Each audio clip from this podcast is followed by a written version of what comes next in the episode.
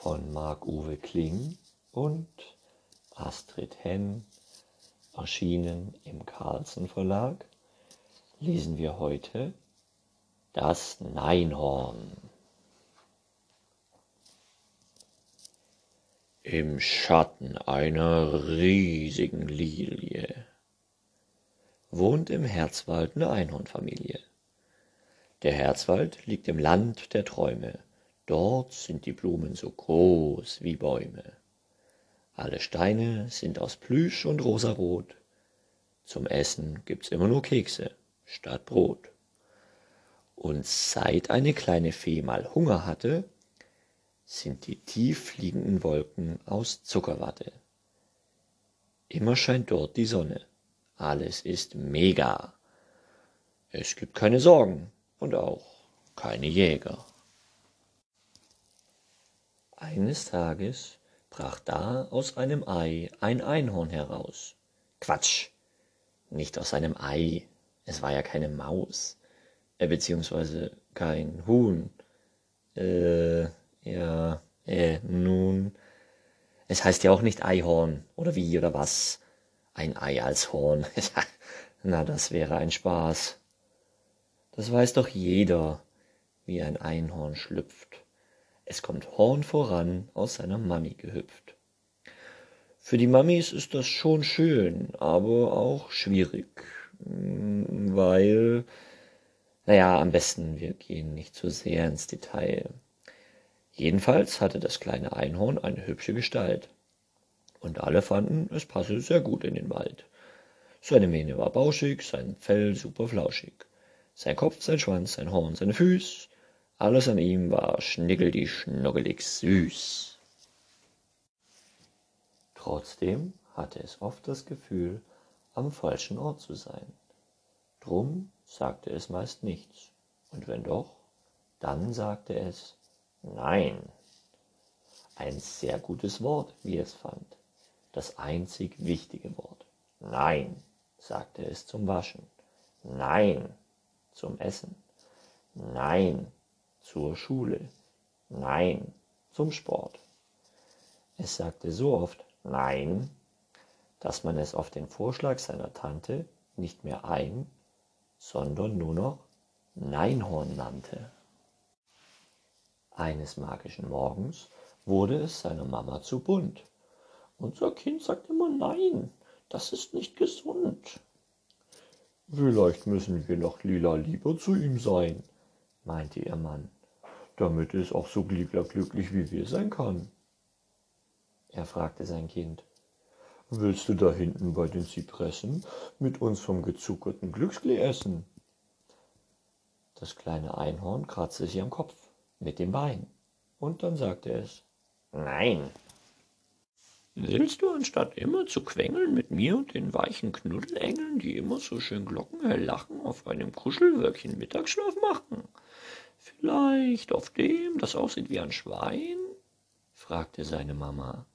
Die Antwort war Nein.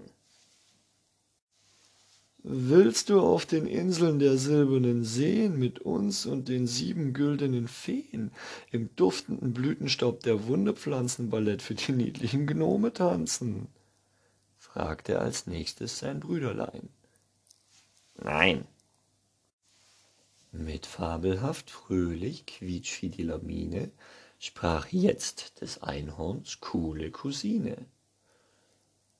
Wollen wir an rosa glasierten Äpfeln lutschen, während wir über den funkelnden Regenbogen rutschen und durch den warmen Wasserfall flutschen, um dann im Seifenblasensee herumzuwutschen? Dort können wir alle laut und superfröhlich quieken, während wir mit den Hörnern in Seifenblasen pieken. Klingt das nicht toll? Klingt das nicht fein? Nein, nein, nein. Ein so bockiges Einhorn kam allen komisch vor. Was willst du denn dann? fragten sie ratlos im Chor. Langsam haben wir genug von deinem Getue. Ich will, sagte das Neinhorn, bloß meine verdammte Ruhe. Oder ist das etwa zu viel verlangt? Na ja, also, äh, äh, äh, Wahrscheinlich nicht. Nein, sagten die anderen. Wenn du das willst, dann soll es so sein. Aber wieso? fragte der Einhorn-Opi. Sag uns wieso. Warum bist du nicht wie wir? Warum bist du nicht froh? Ach, euer Lächeln, das ist doch ins Gesicht geleimt.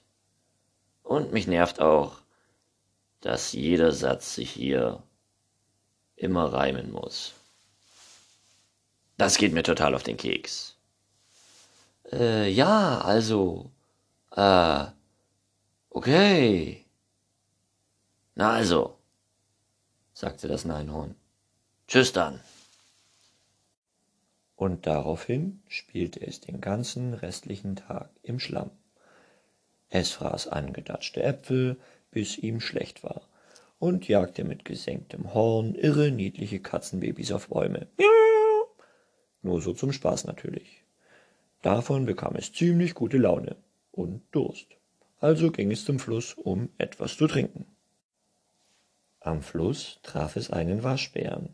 Der sprach es freundlich an. Willst du dich auch waschen? Soll ich ein wenig Platz machen? Das Neinhorn grummelte Nein, denn ich will nicht sauber sein. Und dann ärgerte es sich, weil es aus Versehen gereimt hatte. Aber das war gar nicht so schlimm, denn der Waschbär hatte eh nichts verstanden. Was hast du gesagt? fragte er. Nein. Was? Nein.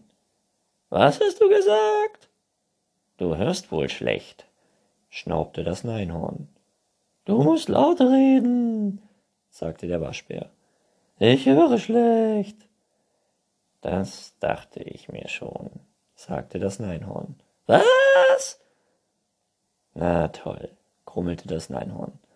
Ein Wasbär. Was? fragte der Wasbär. Hörst du wirklich so schlecht oder hörst du nur nicht richtig zu? fragte das Neinhorn laut. Mal so, mal so, sagte der Wasbär. Verstehe. Als das Neinhorn nicht mehr durstig war, trabte es wieder los. Wo gehst du denn hin? fragte der Wasbär. Nirgends, sagte das Neinhorn. Was? Nirgends, rief das Neinhorn. Cool, sagte der Wasbär. Da wollte ich auch gerade hin. Kann ich mitkommen? Das Neinhorn musterte den Wasbären, wie er da so saß, ganz allein. Und dann sagte es, meinetwegen. Also trotteten sie zusammen los nach nirgends. Irgendwann sahen sie einen großen Hund, der gemütlich auf einem kleinen Hügel in der Sonne lag. Das Neinhorn lief hin, weil es auch mal auf den Hügel liegen wollte. Mach mal Platz, sagte es. Ich will auch auf den Hügel. Na und? fragte der Hund. Wenn du nicht freiwillig Platz machst, dann wirst du mit mir kämpfen müssen, drohte das Neinhorn und scharrte mit den Hufen. Na und? fragte der Hund. Du müsstest doch bestimmt gerade in der Hundeschule sein, oder nicht? Na und? Außerdem müffelst du. Na und? Du solltest dich mal waschen. Hatte jemand von mir gesprochen? fragte der Wasbär. Nein, sagte das Neinhorn. Was? fragte der Wasbär. Das Neinhorn verdrehte seine Augen. Das hatte es bei seiner Familie geübt. Dann wandte es sich wieder dem Hund zu. Aber deine Eltern, sagte das Neinhorn, erwarten doch bestimmt von dir, dass du gerne in die Schule gehst und dass du gerne dein Essen isst und dich gerne wäschst und gerne Sport machst. Na und? Ha! rief das Neinhorn da. Du bist ja ein Nahhund. Und wer bist du, wenn ich fragen darf? fragte der Nahhund. Nein. Ich darf nicht fragen, oder wie? Nein. Gibt's dich auch in freundlich? fragte der Nahhund. Nee. bist doch nicht etwa ein Esel? Na, hör mal, sagte das Neinhorn empört. Hat ein Esel etwa so ein schönes Horn? Dann bist du vielleicht ein Hornochse, fragte der Nahhund. Also jetzt schlägt's ja wohl dreizehn, sagte das Neinhorn. Nein. Da lächelte der Nahhund. Du weißt genau, wer ich bin, sagte das Neinhorn. Du bist das Neinhorn, sagte der Nahhund. Jawohl, sagte das Neinhorn. Richtig. Da fragte der Nahhund, wollen wir Freunde sein? Und das Neinhorn sagte, ja, von mir aus. Und der Waschbär fragte, was? Und zusammen gingen die drei weiter Richtung Nirgends. Da kamen sie an einem großen Turm vorbei. Ganz oben war eine Prinzessin eingesperrt. Das ist ja klar, denn in solchen Turmen ist ganz oben immer eine Prinzessin eingesperrt. Helft mir! rief die Prinzessin, als sie das Neinhorn, den Hund und den Wasbären sah. Nein, sagte das Neinhorn. Doch, rief die Prinzessin. Ich bin hier eingesperrt. Na und? fragte der Nahhund. Ist ja wohl nicht unsere Aufgabe, irgendwelche wildfremden Prinzessinnen zu retten. Doch, rief die Prinzessin. Was? fragte der Wasbär. Doch, sagte die Prinzessin.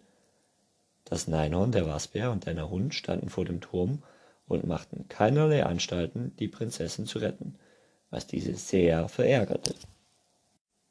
Ihr müsst mir aber helfen, rief sie. Nein. Doch. Was? Doch. Nein. Doch, ihr seid meine Untertanen. Na und? Was? Doch. Ich glaube, ich weiß, welche Prinzessin das ist, sagte das Neinhorn. Das ist die Königstochter. Das stimmt, sagte die Königstochter. Mein Vater hat mich eingesperrt, weil ich immer wieder Worte gegeben habe. Nein. Doch, ich glaube, die Prinzessin ist da oben eingesperrt, sagte der Wasbär. Ach was, sagte der Nahhund. Na und? Was? fragte der Wasbär. Das Neinhorn verdrehte wieder die Augen. Das konnte es gut, hatte es ja lange geübt. Wollen wir der Prinzessin nicht helfen? fragte der Wasbär. Nein, rief die Prinzessin von oben. Na gut, sagte das Neinhorn schließlich. Dann lasst uns halt die Prinzessin da oben rausholen. Wurf, machte der Nahhund, einmal laut und gefährlich, so dass dem Wachmann Angst und Bange wurde.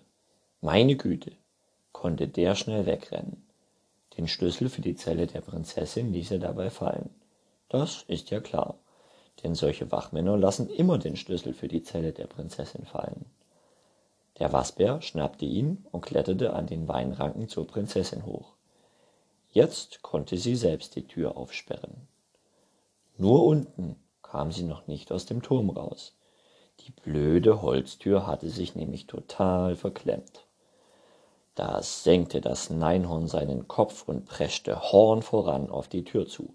Krach! hat es da aber gesplittert und zack, Prinzessin befreit. Ganz einfach. Als sie unten war, fragte die Königstochter das Neinhorn gleich. Oh, du bist ja so ein süßes Einhorn. Darf ich auf dir reiten? Nein, sagte das Neinhorn. Ach. Nur wenn ich zuerst auf dir reiten darf, sagte das Neinhorn. Und da nahm die Königstochter das Neinhorn Huckepack. Damit hattest du nicht gerechnet, was? Das Neinhorn und die Königstochter konnten übrigens echt endlos lange Gespräche führen. Die gingen ungefähr so. Nein, doch, nein, doch, nein, doch, nein, doch, nein, doch, nein, doch, nein, doch, was? Doch, nein, doch, nein. Manchmal quatschten auch noch der Wasbär und der Nahhund mit, und dann klang das ungefähr so. Nein, doch, was? Nein. Na und? Was? Doch. Seitdem hängen das Neinhorn, der Nahhund, der Wasbär und die Königstochter immer miteinander rum und sind zusammen bockig. Denn sogar bockig sein macht zusammen mehr Spaß. Und wenn einer was von ihnen will, dann sagt das Neinhorn Nein. Und der Nahhund, na und? Und der Wasbär, was? Und wenn dann einer sagt, aber ihr könnt doch nicht die ganze Zeit so bockig sein. Dann sagt die Königstochter, doch! Manchmal sagt übrigens auch das Neinhorn, na und? Und der Nahhund, nein, das tun sie, um die anderen Tiere im Herzwald zu verwirren. Und die Königstochter sagt manchmal, tu dies oder tu das für mich, denn du bist mein Untertan. Und der Nahhund sagt dann immer, na und? Nur der Wasbär sagt meistens nur, was?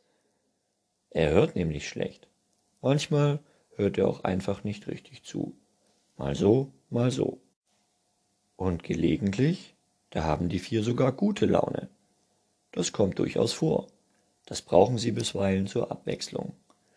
Dann essen sie ein wenig Glücksklee mit der Einhornfamilie, aber wirklich nur wenig. Und nichts von der Petersilie. Bäh.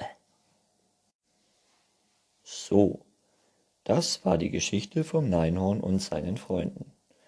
Ich habe das Neinhorn gefragt, ob die Geschichte nicht noch eine Moral braucht, etwas, das man aus ihr lernen kann. Aber das Neinhorn hat gesagt, nein. Und ich habe gesagt, dass viele Erwachsene finden, Kinderbücher sollten eine Moral haben und pädagogisch wertvoll sein. Aber der Nahhund meinte, na und? Und der Wasbär fragte, was bedeutet pädagogisch wertvoll? Falls du also gerne eine Moral hättest, dann denk dir doch am besten selber eine aus. Kennst du übrigens schon folgende Tiere? Der Igel, die Schmatze, die Schlaumeise, die Warummel oder der Hamster. Alles Tiere aus dem Herzwald. Vielleicht fallen dir ja sogar noch ein paar Tiere mehr ein. Und du kannst dir selber eine tolle Geschichte ausdenken. Mit oder ohne Moral. end.